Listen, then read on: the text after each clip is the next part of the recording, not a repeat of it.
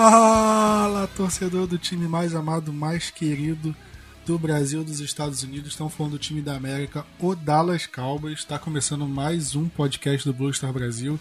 E reparem que eu não falei o time mais sofrido, porque estamos a, a, em sequência de umas notícias, não uma só, várias notícias muito boas para o nosso Dallas Cowboys, que foi o draft de 2020.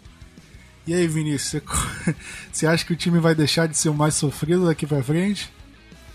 Olha, Pati, se vai ser ou não, eu espero que eu espero que a gente pare de ser o time mais sofrido, mas com esse draft, a chance da gente largar essa alcunha aí é gigante. Tomara, tomara, estamos todos torcendo por isso.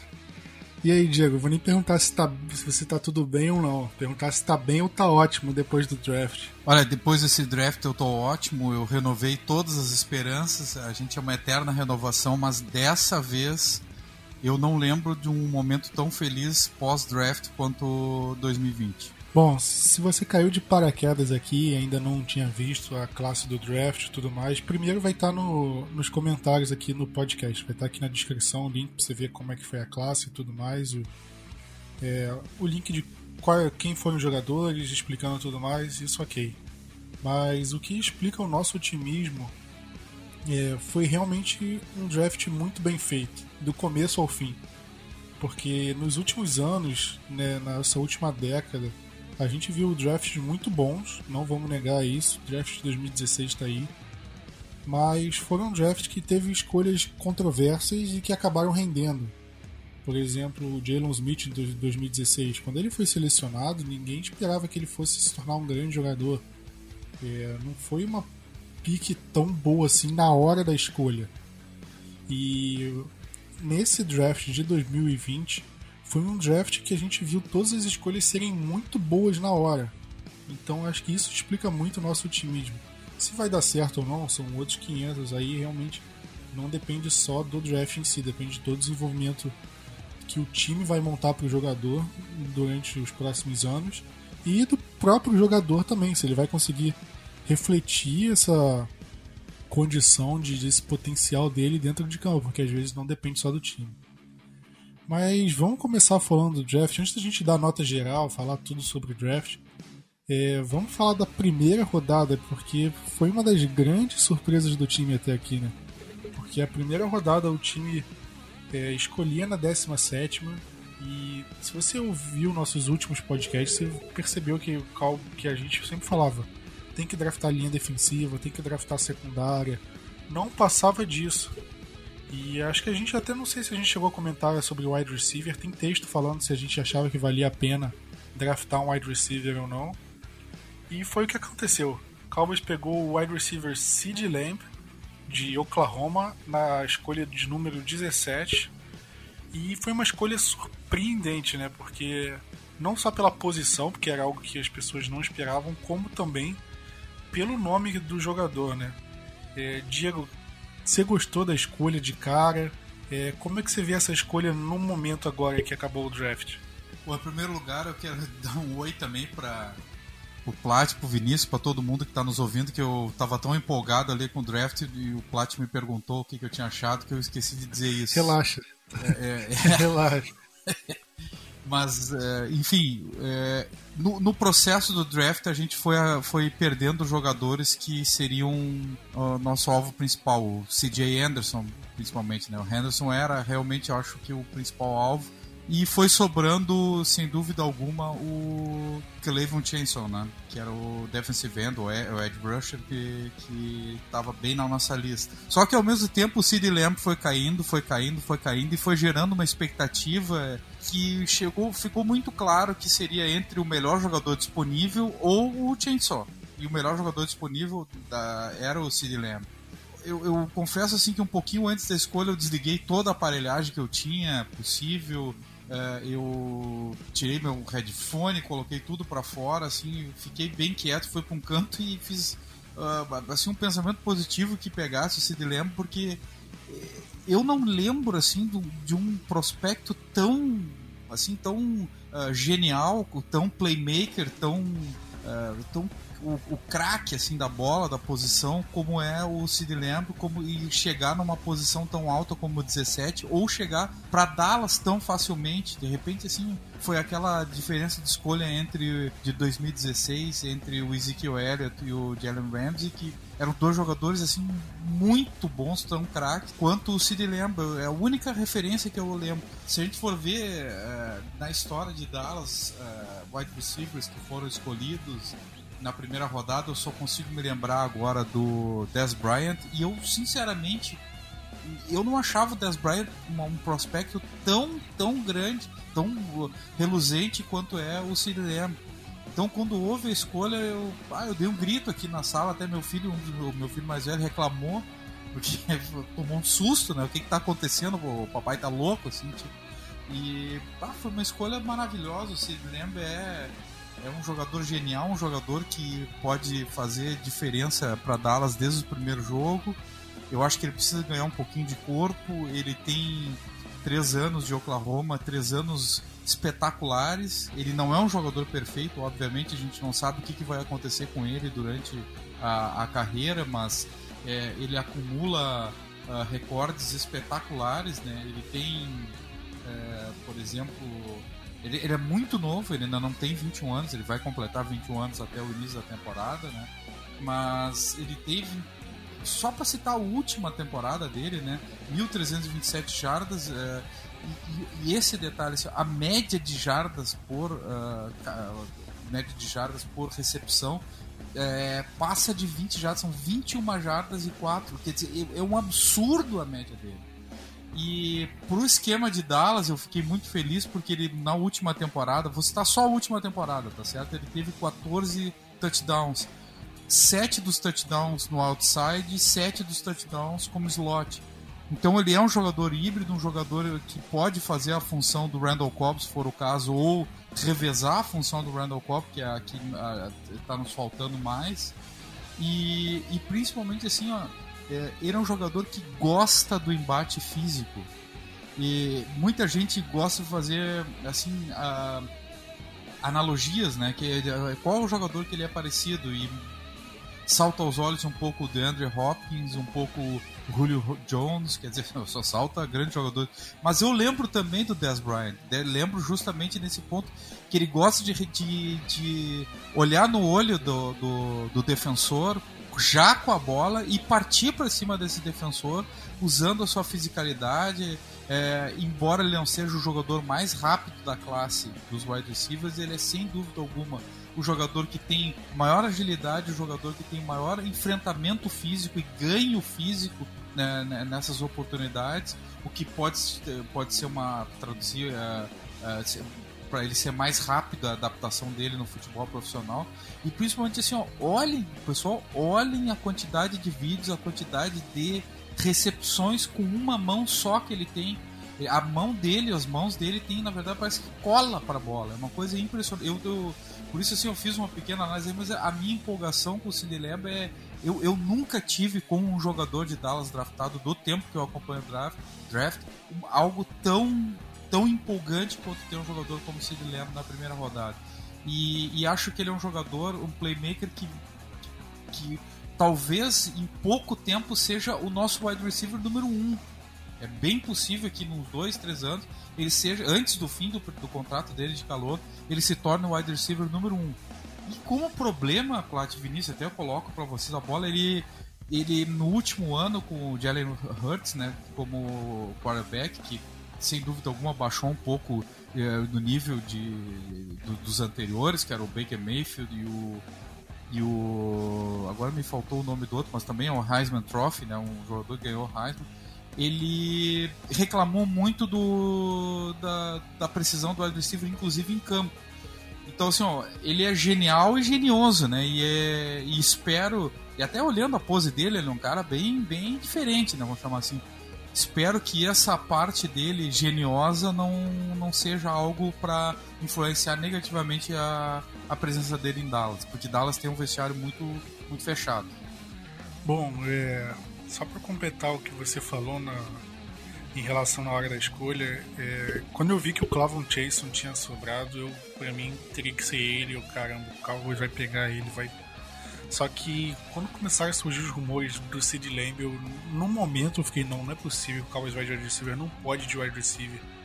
Porque eu acho que eu fiz tanto mock, que é mock draft, simulação, colocando na cabeça que Cowboys tem que pegar defesa, defesa, defesa. Que eu não tinha assimilado a ideia do wide receiver. E quando veio na hora da escolha, eu fiquei empolgado. Eu, ah, cara, porque por mais que não seja a minha escolha favorita, o impacto que ele vai ter no time vai ser inacreditável. E aí a gente fica com um trio de ataque: a Mari Cooper, Michael Gallup e Sid Lamb, entre os wide receivers, né? Sempre falar do, do Zeke, do Pollard, do Blake Jarring, do próprio deck e tudo mais. Falando dos três wide receivers, Vinícius, como é que você vê o, o time alinhando os três ao mesmo tempo? Você acha que é possível? Você acha que é, quem você acha que deve jogar no slot? Você acha que tem como algum deles jogar no slot? O que, que, que, que você acha que o Cowboys vai fazer para colocar os três em campo ao mesmo tempo?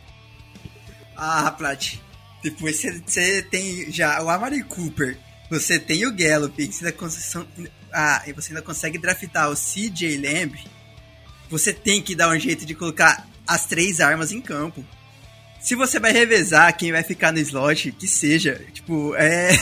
o Mike McCarthy vai ter um, um quebra-cabeça muito gostoso de se montar. Ele, se ele quiser, ele pode colocar em algumas jogadas, por exemplo, o, o Pollard, que também é. Seria um, um, recebe, é, um running back que, mais, que recebe um pouco mais a bola.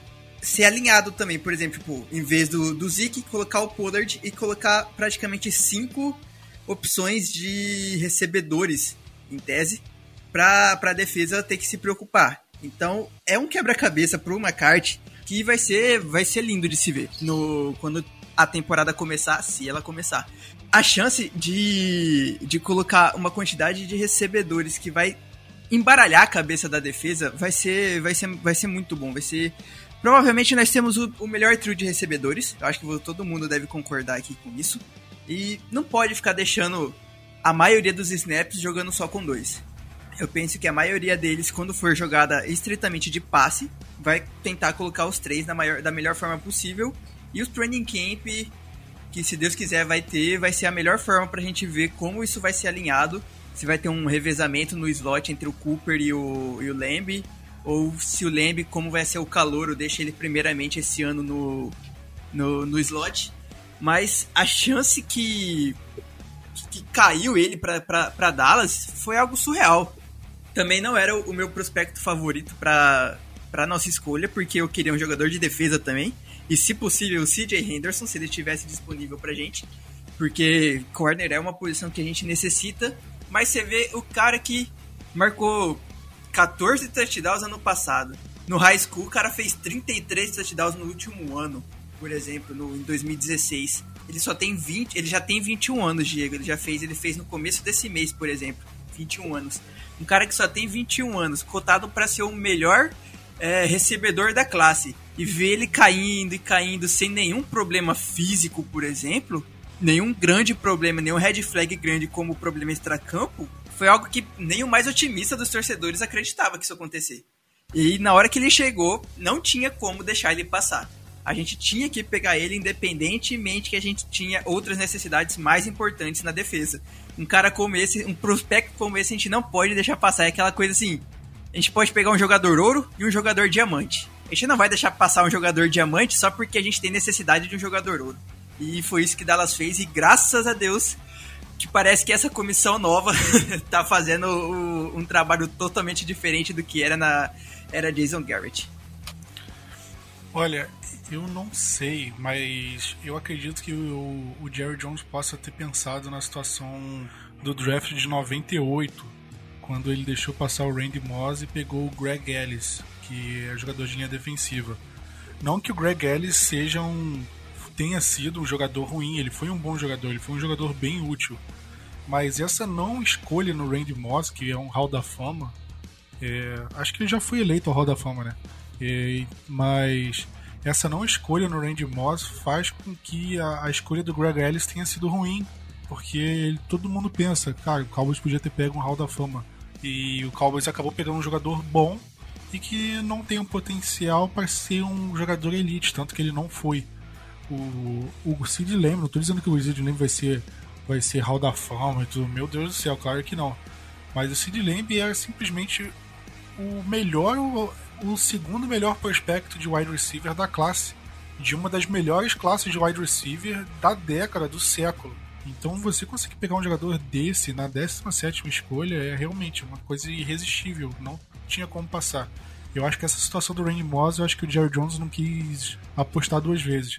E o próprio Jerry Jones e Mike McCarthy, em entrevistas depois, falaram que o Sid Lamb era o sexto jogador no, no board deles. Ou seja, avalia o jogador como o sexto melhor do time. E ele chega na 17 posição, você tem que escolher. E eles mesmos falaram, o Jerry Jones falou que gostava do Clavon Chason, pela oportunidade do Sid Lamb não tinha como deixar passar. E eles falaram que eles nem sequer entrevistaram o Sid Lamb antes do draft, porque eles para eles não tinha a menor chance do Lamb sobrar na 17. Você vê como é que foi inacreditável essa escolha. Então é uma escolha para mim fantástica. Apesar de não ser a posição mais necessitada do Cowboys, foi uma escolha fantástica. Eu acho que nisso não tem como negar. E na segunda rodada, a gente viu outra escolha, se não foi fantástica, foi muito boa, né? Porque qual era a posição que o pessoal mais queria na primeira rodada? Ou linha defensiva ou cornerback. E no segundo dia a gente conseguiu um cornerback na segunda rodada e um jogador de linha defensiva na terceira rodada. E não foi qualquer um, né? Porque o Trevon Diggs, que foi a nossa escolha de segunda rodada, estava cotado na primeira rodada. E o Gallimore, que a gente selecionou na terceira rodada, vamos falar depois, ele estava cotado no, ele estava cotado para a segunda rodada. Então o Jerry Jones falou que que eles consideraram o Trevon Diggs na primeira rodada, na, na escolha do Sid Lamb, e caso o Lamb não tivesse lá, obviamente. E ele e do mesmo jeito eles consideraram o Gallimore na escolha do Diggs. Se o Diggs não tivesse disponível, foi basicamente a gente conseguiu meio que uma rodada extra, uma escolha extra ali pegando o Sid Lamb, porque os outros jogadores que a gente queria sobraram nas escolhas seguintes, então praticamente deu tudo certo pro Cowboys ali nas situações. Vinícius, como é que você avalia o, a situação no Trevon Diggs? Você queria ele, você preferia o outro, né? Porque a gente discutiu na hora do draft e e a gente estava tendendo mais a querer o Fulton ou até o Delpit, que acabou não sobrando. Mas você ficou satisfeito com essa escolha do Trevon Diggs? Então, Plat, eu não queria o Delpit, hein? Já para deixar claro que para mim a gente tinha que ir certeza de, de cornerback. E graças a Deus a gente acertou e não fomos do Delpit, por exemplo. O, o Trevon Diggs, né, acho que provavelmente todo mundo já sabe, ele é o irmão do do recebedor do Stefan, que jogou em Minnesota, que tá no Bills e tudo mais. Cara, é surreal como, como o Dallas conseguiu mais um steal aqui nessa segunda rodada, né? O Jared Jones disse que ele tava alto na nossa board. Eu imaginei que ele não ia sobrar pra gente, porque tava começando uma corridinha ali de, de jogadores de defesa até um certo ponto, até um certo momento desse segundo round, e eu pensei, tá, a gente vai ter que ir com alguém que Dallas não tá querendo, porque não vai sobrar nenhum jogador pra gente. Mas ainda bem que sobrou o Diggs. O cara é. Ele só foi jogar mesmo como titular a partir de 2018 em Alabama, mas também o cara jogou em Alabama, né? É algo muito complicado de você chegar para ser titular, independente do de quantas estrelas você é prospect no, no high school, porque Alabama é um cara, um time que vai pegar só os melhores. E não só isso, a gente tem um, um corner alto. Na verdade, a gente agora tem dois corners altos, né? Que ainda vai ver a nossa outra escolha de draft mais tarde. Mas nós temos dois corners que são muito altos. E algo que é muito diferente, que a gente tem. Pelo menos eu posso estar errado agora, mas O Shido não parece ser tão alto assim, o Jordan Lewis não parece ser tão alto assim, pensando aqui de cabeça, claro.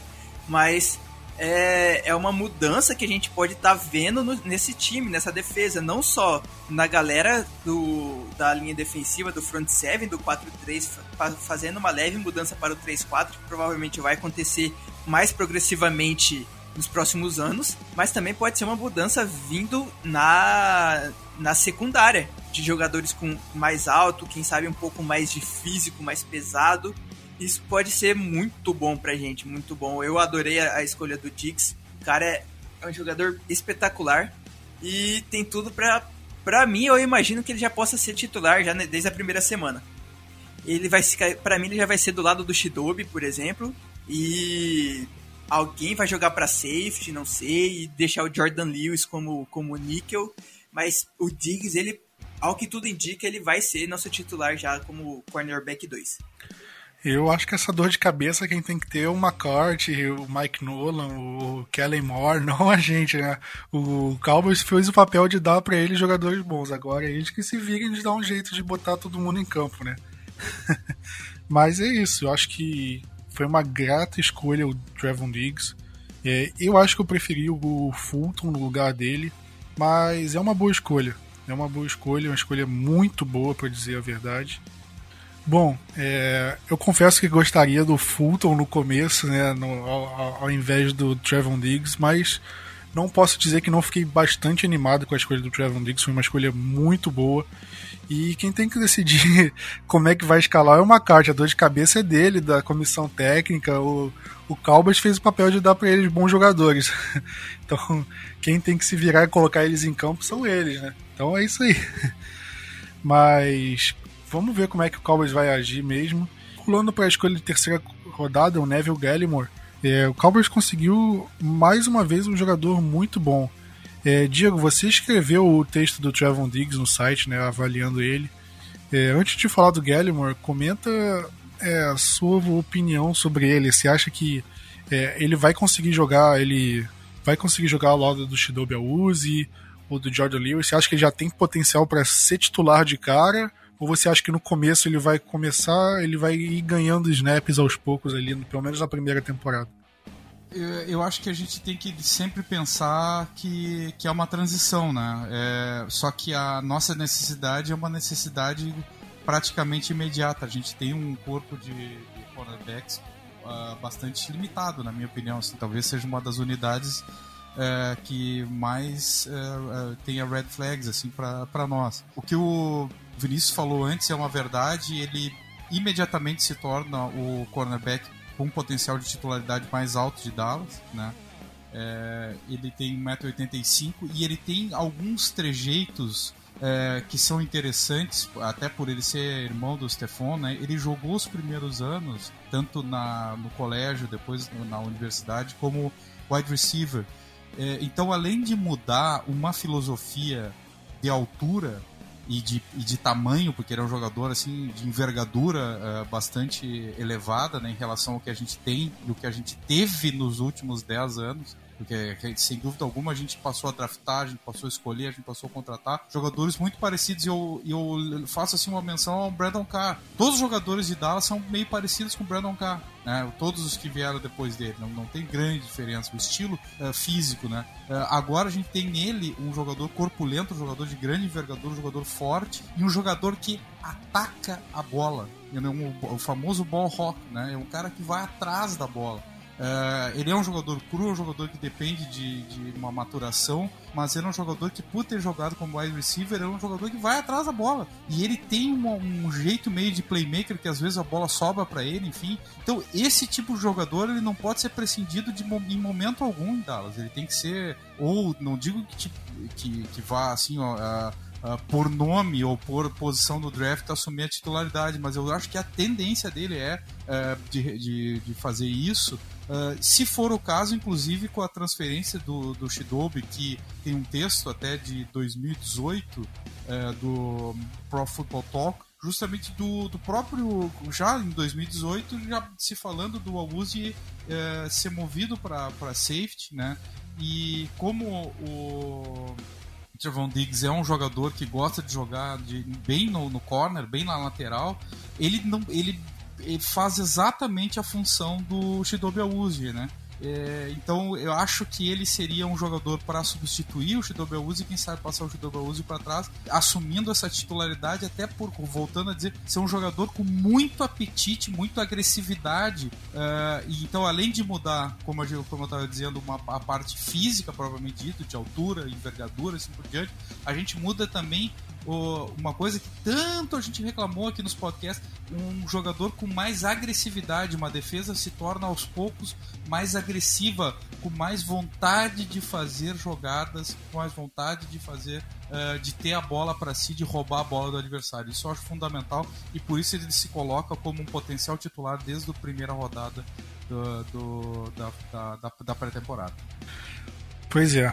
Vamos ver como é que o Cowboys vai agir, mas eu gostei principalmente dessa mudança de filosofia, de pegar jogadores mais agressivos é, entre cornerbacks, porque tem o Red Robinson na quarta rodada, que também é outro jogador agressivo, jogador que ataca a bola e não é mais aquele estilo que o Marinelli gostava, né? O Jason Garrett gostava de jogadores que que não tem tanto faro para turnover, mas são jogadores mais sólidos, como por exemplo o Byron Jones, um jogador que evitava muito o passe incompleto, mas não tinha aquele sentido aguçado de ir atrás da bola.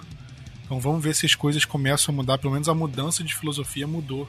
Daqui para é, pelo menos parece que mudou. Vamos ver como é que vai ser. Mas a escolha de terceira rodada, o Neville Gallimore, muita gente queria o Zac Baum, que era um pass rusher que a gente cotava até na primeira rodada, um jogador que caiu. E muita gente queria que o Cowboys subisse pelo Zac Baum. Mas pelo que eu vi nas entrevistas do, do pessoal do Cowboys, eles não citaram o nome do Baum. Ao contrário, o Stephen Jones falou que o, o Cowboys queria o Gallimore na segunda rodada e o Jerry Jones ficou o tempo todo falando com eles que queria subir pelo Gallimore, queria subir, subir, que queria o Gallimore, Gallimore. E o, Stephen Jones conseguiu segurar o Jerry Jones, falou: não, vamos esperar, vamos esperar. Acho que o Will McClay influenciou também. E acabou que o Gallimore sobrou.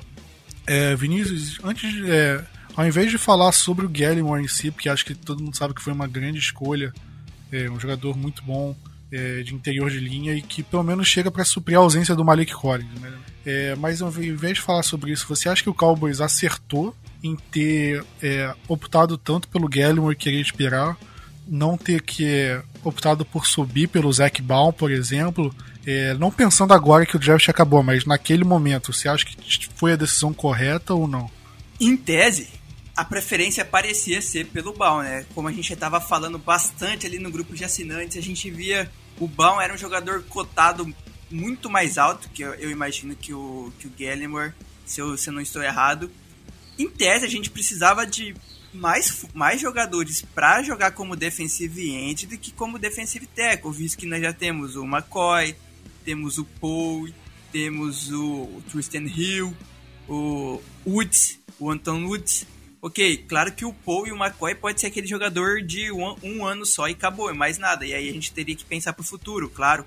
Mas para o momento de 2020, a gente não tem um, não tava tendo um jogador para ser o oposto do DeMarcus Lawrence. Então, o Baum parecia ser esse jogador que iria suprir essa necessidade e naquelas trans, e na transição pro 3 pro 3-4 também poderia ser o, o, jogador de outside linebacker para fazer essa posição quando fosse necessitado fazer isso. Então, eu, em tese, seria melhor mesmo draftar o Baum, só que depois começou a aparecer essas red flags sobre peso, que ele não tava que ele não tem muito controle de peso, de engordar e, não conseguir emagrecer de forma certa, algo assim. Com isso, eu, eu, eu, imagino que foi muito, muito acertada a decisão de colocar o Gallimore. Ainda mais que, em algumas razões, a gente pode colocar três defensive tackles para jogar. E não só isso, o Tristan Hill pode ser aquele jogador que só o Marinelli queria e que nosso, o Jim Tom Sula já viu e falou assim: não, eu não vou querer esse cara aí não draftar alguém novo, porque esse cara não, não, não, não atende minhas expectativas, ou não é o, o, prospecto que o Marinelli imaginava. Isso aí é aquelas conversas que a gente nunca vai ter noção, nunca vai estar lá dentro para saber, mas pode já ter acontecido e o time escolheu o, o Gallimore por conta disso. Mas de toda forma, ao final, agora olhando todo o draft, agora uma visão não só de momento, foi uma escolha muito acertada e pelo que todo mundo tá falando, mais um steel que veio pro, pro, pro Cowboys nesse draft que só tem steel para mim. Só todas as nossas escolhas do primeiro ao sétimo round foram steals e no final das contas não tem como ficar triste por quem, quem foi escolhido. Exatamente, exatamente. Eu concordo com você, assino embaixo. E acho que o Cowboys fez muito bem em draftar o Gallimore. E como você falou do, do Tristan Hill, eu acho que o Cowboys não vê ele como potencial de ser a solução do time daqui para frente. Porque se o Cowboys confiasse nele, se a nova comissão confiasse melhor nele, é, o Cowboys não teria pego o Don Taripo e o Jared McCoy em contratos longos, né, há mais de um ano, e não teria draftado um, um defensive tackle tão alto assim. Então acho que isso indica que o Tristan Hill, a expectativa no Tristan Hill diminuiu por conta da temporada de calor dele, bem difícil de aumentar. E acho que também isso indica que o Crawford não vai jogar de defensive tackle. Eu acho que é bem difícil o Cowboys coloque o Crawford de defensive tackle agora, acho que mantenha ele de defensive end. Vamos ver o que o Cowboys vai fazer com o Crawford, porque eu acho que ele, per ele perdeu espaço nesse draft. É, não sei o que o Cowboys vai fazer com ele em relação a, a posicionamento.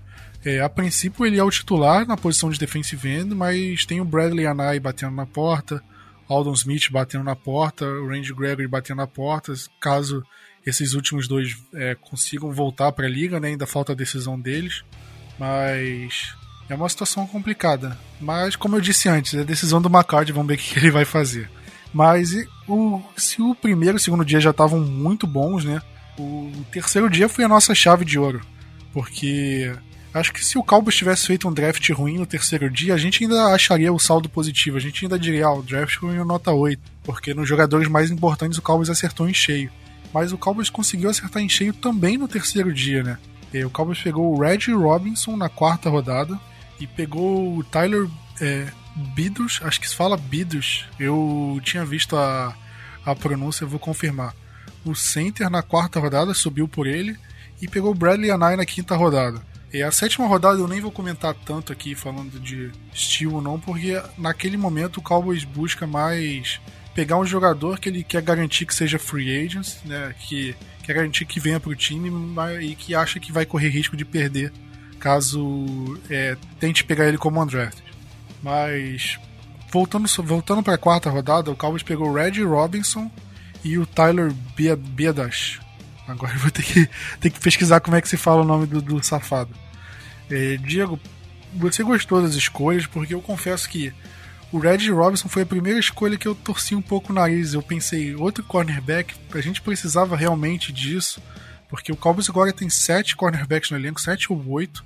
O Cowboys costuma levar só cinco, então vai ter que tirar, vai ter que cortar uma galera que tal que não é tão ruim assim para cortar. E foi a primeira em compensação o center, quando o Cowboys subiu para pegar o center, foi uma situação que eu fiquei muito empolgado. Foi uma das escolhas que eu mais me empolguei assim na hora. É, não porque ele seja melhor que os outros, obviamente, mas era um jogador que eu queria que o Cowboys pegasse ali na, no terceiro dia. E o Cowboys conseguiu. Então, é Biadish no sobrenome, agora que eu vi. Você, sente, você sentiu a mesma coisa, Diego, em relação às escolhas? Qual foi seu sentimento? Você gostou delas? É, fala um pouco pra gente. Uh, Plat Vinícius, eu acho assim ó, que desde o primeiro dia do draft a gente viu coisas, uh, filosofias novas, né? uma filosofia nova de, de elenco. A gente viu uh, uma filosofia de tipo de escolha diferente e assim por diante. Se no primeiro dia a gente preferiu o disparado melhor jogador disponível, né? A uma necessidade. No segundo dia a gente supriu a necessidade, mas viu um novo tipo de jogador, de novo, do novo tipo de corner, que há tempo a gente não tinha mais agressivo, que a gente cobrava.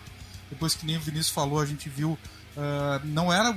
A gente não imaginava que, que visse um, o defensive tackle, mas assim, ó, olha o que que Dallas fez nessa linha defensiva é, que a gente reclamou durante 10 anos que não tinha defensive tackle, agora a gente tem três é, novos defensive tackles que são completamente distintos e que provavelmente não seriam procurados em nenhum momento dos últimos 10 anos por Dallas. Principalmente o Don Paul, né? Mas o próprio Gallimore. Gallimore, claro, tem que ganhar um pouco mais de corpo, mas é, é praticamente o nose tackle, né? Então é, é completamente distinto. E a gente chega pro outro dia e na primeira escolha do Robinson a gente vê uma outra mudança de, de paradigma. Claro que segue aquele jogador agressivo. Eu também torci o nariz, uh, Plat, eu, eu não conhecia muito bem o jogador. Uh, e, mas, claro, confio no processo. Mas vê, vê só, uh, qual era o outro grande problema? A agressividade na defesa, uma outra coisa aqui, mas vamos os principais problemas e special team. E esse jogador é um special teamer, ele é um jogador que sabe jogar muito bem no special teams, ele tem alguns bloqueios de punter, e, enfim, é um jogador importante para os special teams. E há uma filosofia do nosso novo, do Fessel, nosso novo uh, treinador de special teams, coordenador né, dessa parte, de que a, ele prefere jogar no special teams com a maioria de jogadores de defesa. Ele acha isso bastante importante. E esse corner é mais um jogador contratado para Dallas, nesse caso ele é draftado, né? Mas enfim, mais um jogador com apetite para jogar no special teams, para o special teams ser um, um, ponto de vitória para a equipe, né? Um, um, um fator desequilibrante para a equipe. Uh, então, essa mudança de filosofia é importante. O, o, nosso center, que eu não vou usar, ou usar, né, fazer que nem o, o, o Plat, que falou sobre o nome dele, eu vou falar como carinhosamente ele tem sido chamado na, na, na internet, enfim, na, no Twitter e assim por diante, que é o Tyler Badass, né? Que ele tem que se tornar um Badass ali de center. Center, eu não confio tanto assim talvez para este ano até confio no, no Joe Looney, mas eu acho que é uma posição carente em Dallas, tá?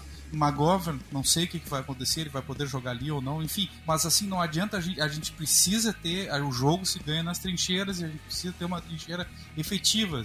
E se o Biada, enfim, ele conseguir é, ser esse jogador, eu acho que era uma posição bastante carente e importante a gente colocar um, o, o center, um jogador efetivo o center, não, não um híbrido que joga ou como center, ou como guard, ou como o que for ali da linha, ou como swing tackle, que ele esse é um center, um efetivo center. E, e o Anai é um olha, é, é, mais um estilo. Se a gente for olhar, diversos e diversos analistas esportivos tinham o Anai não só muito mais cedo, como um potencial titular para uma equipe já no seu primeiro ano. Então, meu Deus, a, a, gente, a gente não sabe nem para que lado olha, porque esses jogadores, se no último ano a gente não teve nenhum tipo de aproveitamento no time titular, a gente tem potenciais titulares em todas as rodadas, exceto a sétima, enfim, em todas as rodadas do, do draft desse ano. Eu acho que muito bem feito o draft e com a, esse pensamento filosófico, onde é que a gente precisa? Mais agressividade na defesa. Pum! Foram atrás,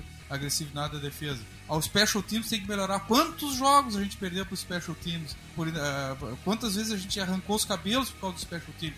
Pum, vamos lá, vamos pegar Special Teams também. E, ah, o Travis Frederick se machucou.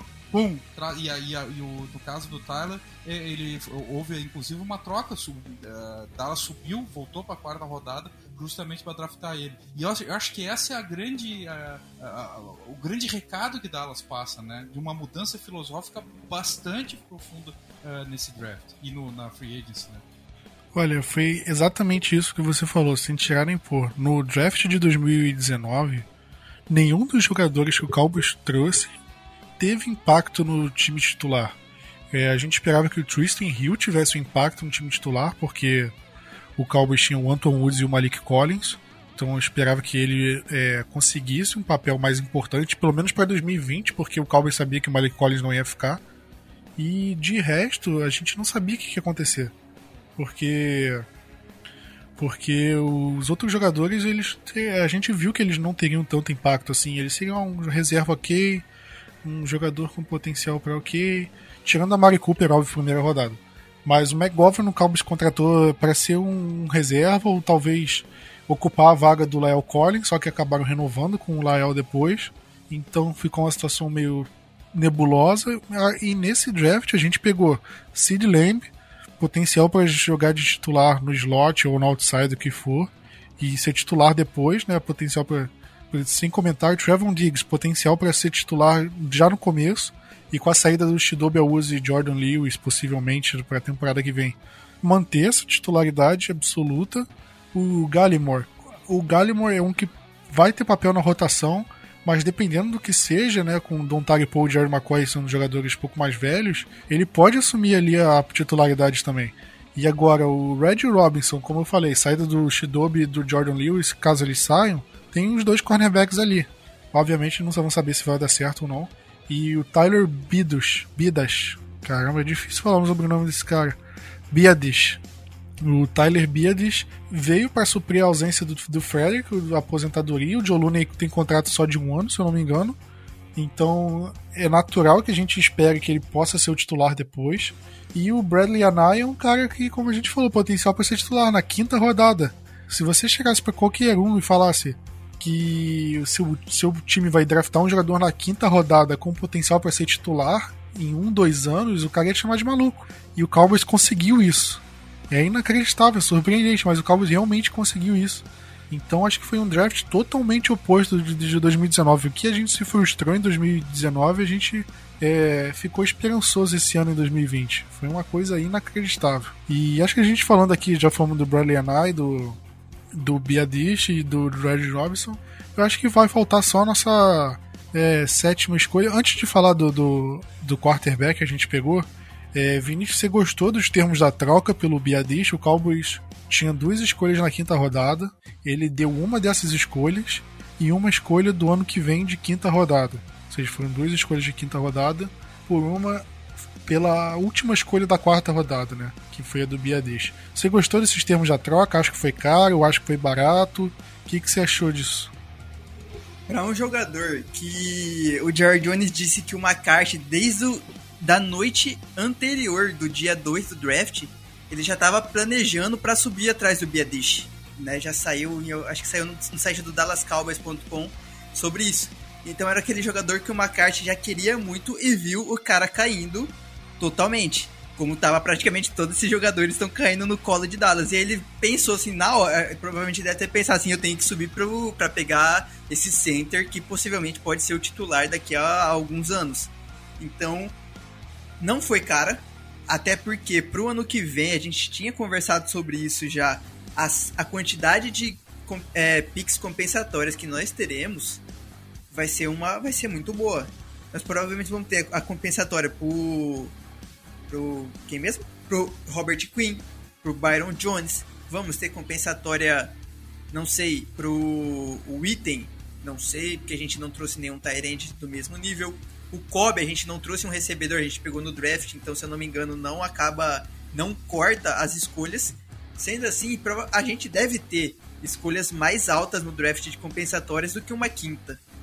Se a gente dá a quinta original ou se a gente acabar tendo uma quinta compensatória apenas, vai ser ótimo, porque nós teremos picks acima dessa quinta rodada recebendo na compensatória que vai é, compensar o, a gente ter perdido essa escolha de quinta rodada para subir para o Tyler Biadish. Então, para mim, foi muito barato, foi algo muito tranquilo fazer essa troca. Foi ainda bem que, que aceitaram, que o Eagles aceitou isso daí, porque a gente tá dando um baile no Eagles esse draft que é uma maravilha.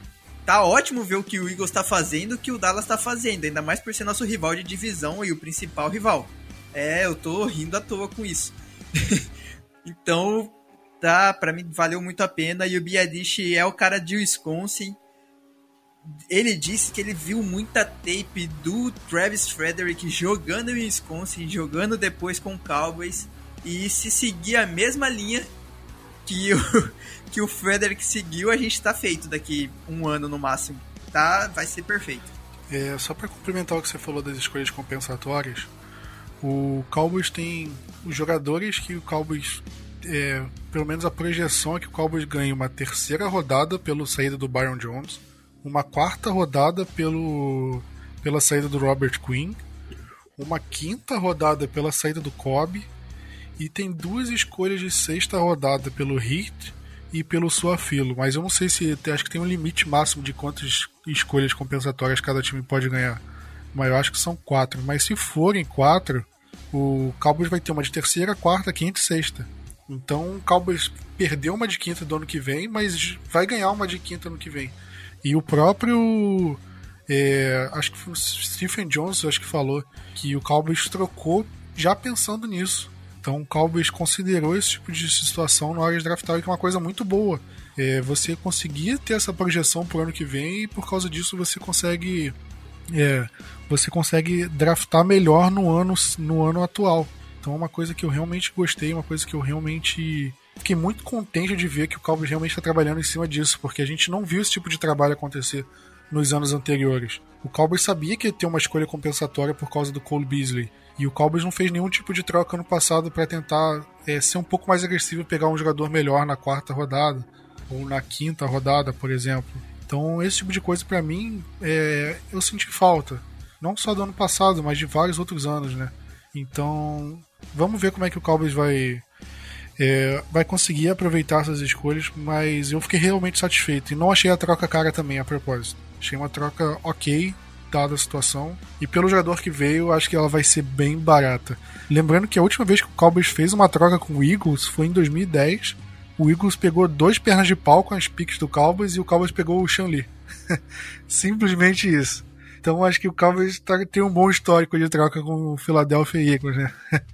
Mas para fechar o draft, né, a sétima rodada, o Cowboys pegou um quarterback. A gente esperava que o Cowboys fosse pegar um quarterback pelas declarações do time nas últimas nas últimas entrevistas antes do draft. E o Cowboys pegou um quarterback chamado Ben DiNucci, sobrenome italiano, né? O cara vem da Universidade de James Madison. No momento, quando eu vi, eu achei que James Madison, Madison fosse o nome dele, mas é o nome da universidade, então uma coisa bem estranha ver uma universidade com esse nome, que a propósito é o nome de um dos ex-presidentes americanos, um dos primeiros. Mas foi uma surpresa, né? Porque a gente esperava um quarterback até melhor, a gente não esperava esse jogador que nunca esteve no radar do time. E o Cowboys falou que pegou ele porque queria ele como undrafted, mas ficou com medo de, de perder é, ele caso ele fosse undrafted, né? Diego, o que, que você acha dessa escolha? Não da posição, não do jogador em si, mas o Cowboys queria ele como um free agent, uma prioridade na free agency.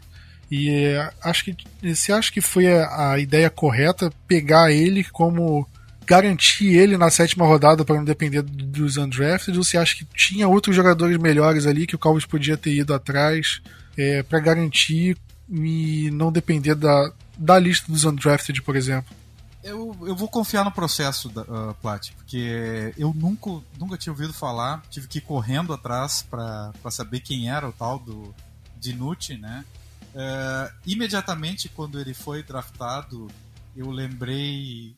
Vocês, eu não sei se vocês já leram esse livro, o livro Jogando por Pizza, do John Grisham, porque o John Grisham faz um livro de um, um norte-americano que tem um dia péssimo na, na NFL, acho que ele joga pelo Cleveland Browns, eu não me lembro disso.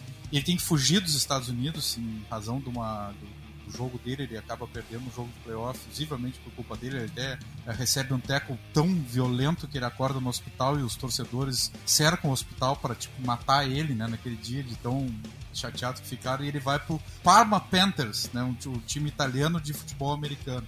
É, ele sai da liga da NFL para o Parma Panthers para fugir mesmo. Quando eu estava lendo o, o, Ben DiNucci, é, ele jogou no Pittsburgh Panthers, né, é, antes de jogar em James Madison, duas universidades que não têm uma grande grandes equipes de futebol, um grande uh, projetos de futebol na, na, nas suas universidades. Então, enfim, eu me lembrei, e na hora o Panthers, né, eu me lembrei imediatamente do Parma Panthers e, o, e ele com sobrenome italiano, ah, casei tudo. E quem não leu esse livro vale a pena ler, viu? Jogando por Pizza, do John Grisham, bem legal, um livro que flui bem, um livro bacana, até nesse período aí de isolamento social. Uh, agora, eu não conhecia naquele momento nenhum outro quarterback para ser draftado na sétima rodada. E a sétima rodada é justamente para isso, né? Então, ó, vamos lá, vamos pegar um jogador que, como undrafted, a gente acha que não vai é, sobrar. Supostamente diversas pessoas já estavam fazendo ligações para ele. Ele é um jogador que já xingou o Tony Romo, um jogador que declarou amores por outras equipes e, e ele chega assim com, meio com o pé atrás. Agora a gente tem que ser profissional. Eu acho que lá, a gente não, mas o pessoal que recebe lá e, até a gente como analista, vamos nos chamar de analista, né? Nós como torcedores, a gente tem que ser também um torcedor profissional e acreditar no, no sistema que ele vai chegar lá e vai ser um jogador profissional, vai esquecer que ele xingou o Tony Romo, que vai procurar dar o melhor de si e que na sétima rodada é isso que o Pat falou. Olha, é um jogador que provavelmente a gente não fosse conseguir como undraft. É, podia dobrar como wide receiver, mais um wide receiver ali na, na, na, sétima rodada. A gente até perdeu um wide receiver que queria bastante, que acabou indo pro Minnesota Vikings. É, podia, quem sabe, ser um running back, que enfim, mas a gente pegou de undrafted, eu acho que a gente fala depois vários running backs, um edge, alguma coisa assim, tinha alguns nomes na nossa lista sobrando, tinha um safety, mas eu acho que eu tenho a impressão que uma coisa que não mudou em Dallas é o ódio pela posição safety, né, que é a única coisa que não mudou de jeito nenhum nesse draft, nessa free agency, até na free agency veio um jogador, mas enfim, então, tchê, eu para essa daí, Plat, eu vou dizer o seguinte: vamos confiar no sistema. Se a gente fez é, na, em todas as outras rodadas seis escolhas maravilhosas, espero que tenha sido a escolha lógica para o momento, ou seja, daquele jogador que eles não queriam perder. É, acho que depois de é, seis escolhas, que você falou, seis escolhas que do nível que a gente viu o Cowboys escolhendo, é o mínimo que a gente tem que dar é um voto de confiança nessa escolha de sétima rodada, né? Acho que não tem como. Mas, dado que a gente viu o wide receiver lá, o Quartley, Quartley Davis, de Texas A&M, que o Cowboys queria, mas o Vikings ofereceu mais dinheiro e ele acabou indo para lá. Eu vejo que. E se o Cowboys tivesse escolhido ele na sétima rodada? Porque era um jogador com projeção de quinta rodada que foi undrafted. E diante disso, ele. ele eu acho que ele poderia ter um impacto grande no time, ele, porque ele deixou. Ele poderia ocupar o espaço do Noah Brown, do Cedric Wilson, do Davis Mitchell. Ele poderia ser um wide receiver 4, mais ou menos com o papel que o Tavon Austin fazia no ano passado. Porque ele sabia, ele tem a capacidade de jogar no, no Special Teams. Então eu acho que poderia ter sido uma escolha ali no momento. É, e não um quarterback que vai disputar a posição com, com o Dak Prescott, com Dak, vai disputar a posição com Cooper Rush na, entre os reservas. Mas eu, sinceramente, eu não boto muita fé que ele vai conseguir, não. Eu não sei, eu acho que é um quarterback de practice squad que vai ser lapidado, que vai passar um tempo no time ali é, para ser desenvolvido. Mas eu não vejo ele com capacidade de, de ser um bom reserva no, agora, de ser um bom reserva, de ser um reserva melhor que o Cooper Rush e de se tornar um bom reserva para o deck assim, em médio e longo prazo. Acho que foi uma escolha a free agency, ver o que vai dar é uma das prioridades, ok. Mas acho que vale o voto de confiança. É, quer acrescentar, Vinícius? Só pra, só pra descontrair sobre esse quarterback aí, ele também pode ter sido escolhido, provavelmente, né? Só, só como brincadeira, tá, gente? Mas como uma, um agrado pra máfia italiana.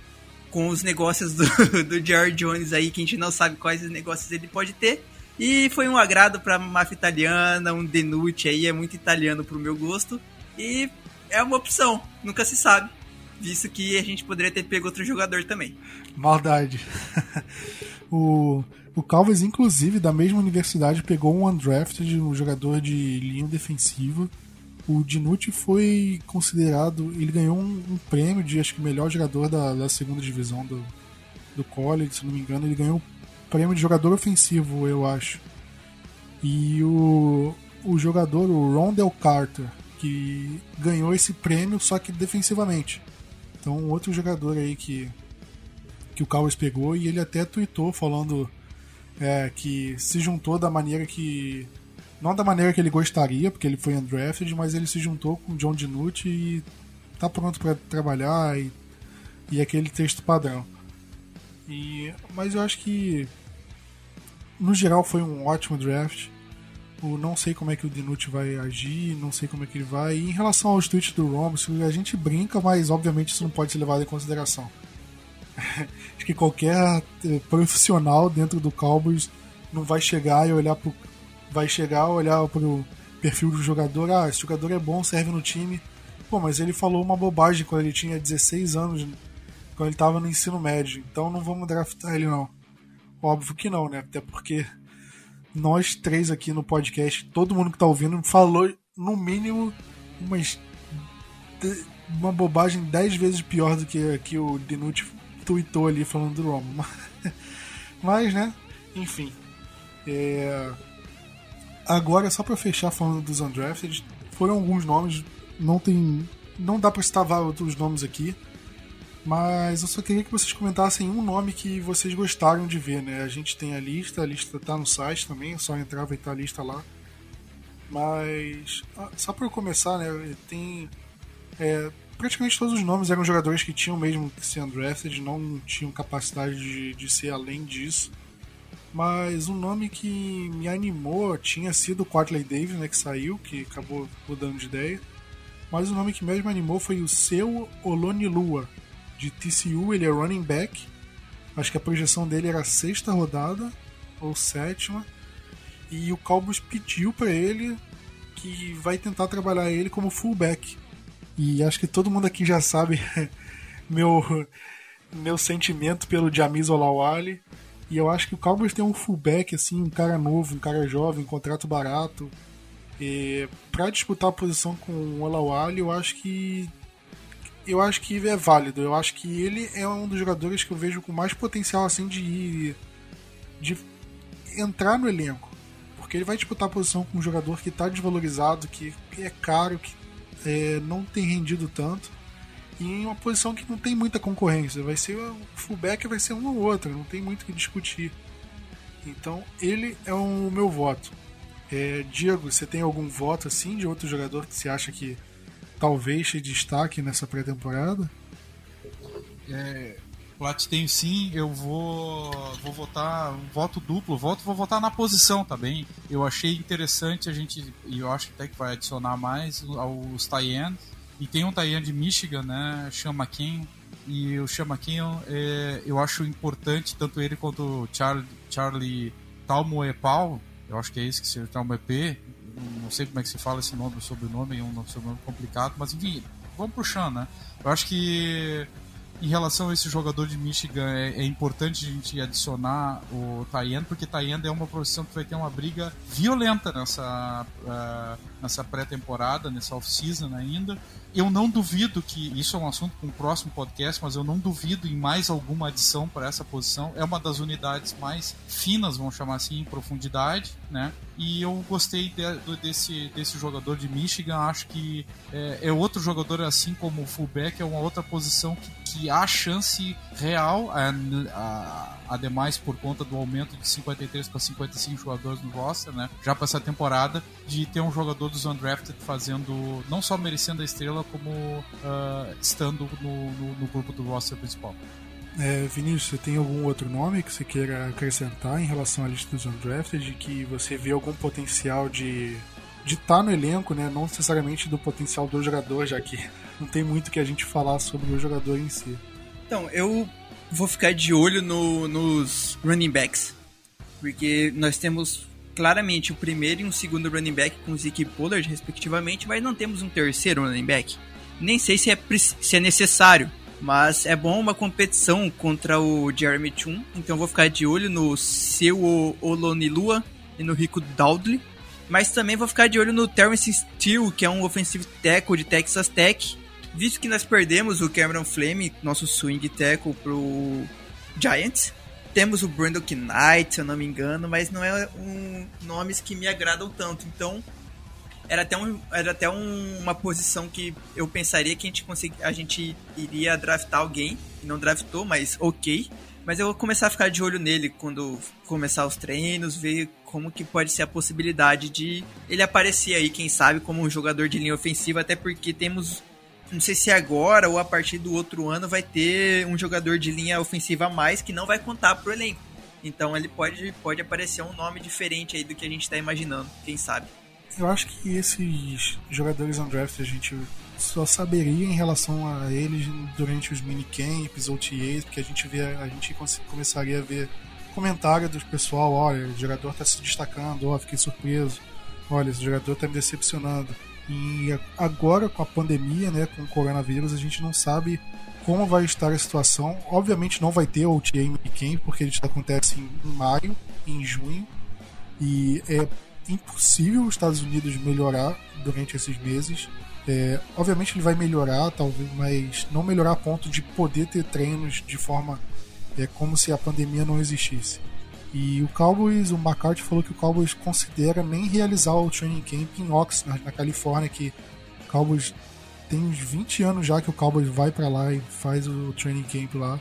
E o Cowboys está cogitando a possibilidade de, se a situação não melhorar até o fim de julho, que é quando o training camp começa, a ideia era o Cowboys fazer os treinos no é, próprio CT em Frisco, lá na região de Dallas, região metropolitana de Dallas, né?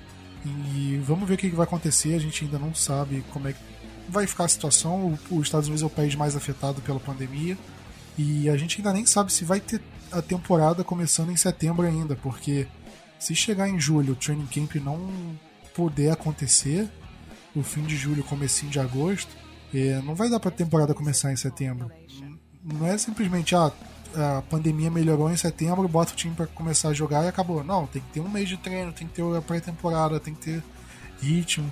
Então, quanto mais ela adiar esse de julho, mais talvez adie a temporada regular. Então, agora são cenas dos próximos capítulos, vamos ver o que vai acontecer. Espero que não aconteça nada. É, o time consiga treinar de forma tranquila em julho.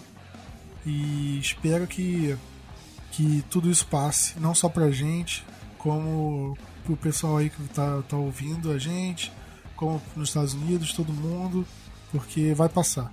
E antes de falar qualquer coisa, se é, eu acho, se eu não me engano, na semana que vem, ou acho que é semana que vem já o, a NFL vai divulgar a tabela de jogos do, do time. A gente já sabe quais adversários vamos enfrentar, mas ainda não saiu o calendário. É, eles possivelmente vão lançar o calendário em relação à pandemia como se ela não tivesse, como se a temporada fosse começar em setembro, e vai sair o calendário. E obviamente a gente vai trazer isso no podcast semana que vem. Mas então é isso. Só o último detalhe. Diego, de 0 a 10, qual é a sua nota para o draft como um todo? É, nota 10. Eu tenho a, a, nota 10, como há muito tempo não, como eu não, não, não tinha nem possibilidade de, de, oferecer essa nota. Nota 10, eu achei excepcional o, o draft. Não quer dizer que vá traduzir tudo né, para campo, mas eu, eu há muitos anos eu não via essa, essa, esse potencial. E uma salva de palmas ao nosso Will McClay, né, que eu acho que estava contra a parede, assim como todo o processo de draft de Dallas, principalmente dos últimos dois anos, principalmente no último ano, né? E ele vem e dá uma resposta tremendamente positiva, e o Stephen Jones falou isso, e nota 10 e uma salva de palmas efusiva para o nosso Will McClay. E você, Vinícius? De 0 a 10, qual nota que você dá pro draft? é, também não tem, não tem como não ser uma outra nota que não seja 10. É, foi praticamente perfeito esse draft, totalmente diferente do que foi ano passado e é o que o Diego disse. Não sabemos o quanto tem do, a mão do Will McClay nisso, mas parece ter, ser bem alta e tem que parabenizar não só ele, mas como toda a, a equipe de scout que fez nesse draft, porque os caras foram, foram muito bem. A gente conseguiu bons nomes que a maioria tem chance de ser titular antes de acabar o contrato de calor deles. Bom, é, eu acho que o, as notas desse draft pro Cowboys vão ser igual de carnaval, né? Tem que ser entre 9 e 10, porque não dá para ser a nota abaixo disso. Eu vou dizer que minha nota, para mim, 10 é justo. Eu vou dar um pouquinho mais baixo porque eu sou chato. E eu não gostei muito da escolha do quarterback na sétima rodada. E no Red Robinson foi uma escolha que eu acho que. Não, não, não sei se eu pegaria um outro cornerback ali e eu teria avaliado outras opções. Poderia ter subido por um safety que estava sobrando ali na terceira rodada. Então podia ter pego até o Curtis Weaver, que foi outro jogador que acabou sobrando, mas enfim. Não vou ficar discutindo, acho que foi um draft maravilhoso, o melhor que eu vi desde que eu comecei a acompanhar os drafts. Se vai ser o melhor pro Cowboys, aí já não sei. Porque, como eu falei bem no começo do podcast, a gente não tem como saber como os jogadores vão render. Mas em relação às escolhas, no momento das escolhas, foi o melhor draft. Disparado. Disparado o melhor draft e, e merece todos os aplausos pro, pro próprio Jerry Jones, pro Stephen Jones, pro Will McClay e pro Mike McCarthy, que a gente já viu uma mudança de filosofia partindo por, vindo dele. Então acho que tá todo mundo de parabéns. E agora vamos ver como é que o Cowboys vai aproveitar esses jogadores. Mas é isso aí, vamos ficando por aqui. Agradecendo a participação de, de todo mundo, a audiência. E. Plat, Plat, qual é a nota? Eu não falei o 9,5, 9. Eu achei que eu já tinha dito. Eu, eu, eu não. Ó, eu vou dar um 9.8. 9.8 tá bom. Tá maravilhoso, maravilhoso. É porque eu sou chato mesmo. Pode cornetar, foi um absurdo. Como que... E ninguém mereceu música, né? No fim das contas, não acertamos nada das nossas. É... Nada, zero. ninguém acertou nada do mock draft. E a pergunta é: tem alguém triste por não ter acertado nada? Eu acho que não tem ninguém triste, graças a Deus. Tá todo mundo feliz que errou tudo, porque o draft foi muito melhor que qualquer mock que a gente tenha feito. Mas é isso aí, galera. Vamos ficando por aqui. Agradecendo a todo mundo de novo. Aquele abraço, tamo junto. E Go Cowboys!